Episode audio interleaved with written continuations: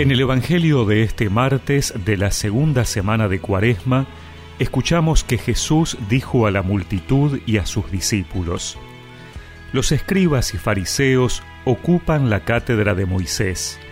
Ustedes hagan y cumplan todo lo que ellos les digan, pero no se guíen por sus obras, porque no hacen lo que dicen. Atan pesadas cargas y las ponen sobre los hombros de los demás, mientras que ellos no quieren moverlas ni siquiera con el dedo. Todo lo hacen para que los vean. Agrandan las filacterias y alargan los flecos de sus mantos. Les gusta ocupar los primeros puestos en los banquetes y los primeros asientos en las sinagogas, ser saludados en las plazas y oírse llamar mi maestro por la gente. En cuanto a ustedes, no se hagan llamar maestro, porque no tienen más que un maestro, y todos ustedes son hermanos. A nadie en el mundo llamen Padre, porque no tienen sino uno, el Padre Celestial.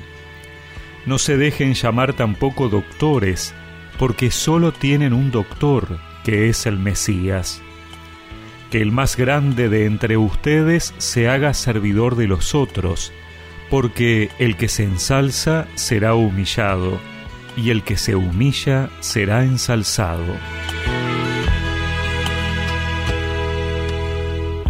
Hoy Jesús enseña a sus discípulos en contraposición a los escribas y fariseos. Viendo sus actitudes, les muestra qué es lo que no hay que hacer. Los malos ejemplos no son para imitarlos, sino para aprender a no caer en lo mismo. Estos hombres, especialistas en religión, se habían convertido en censores de los demás.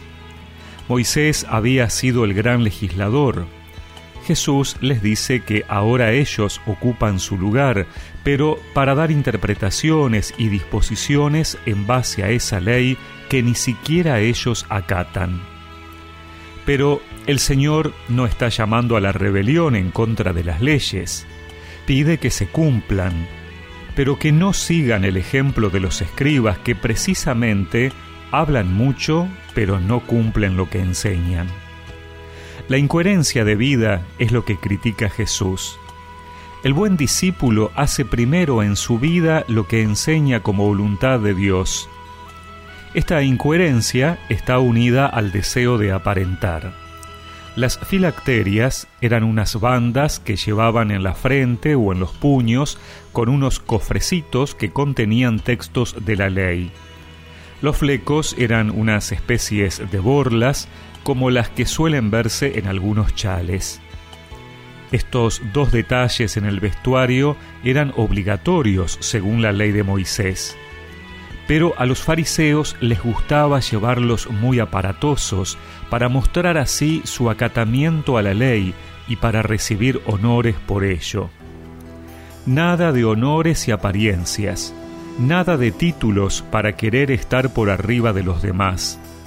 El cristiano se caracteriza por el servicio porque solo le basta a Dios, y Dios se ha hecho el último dando su vida por nosotros.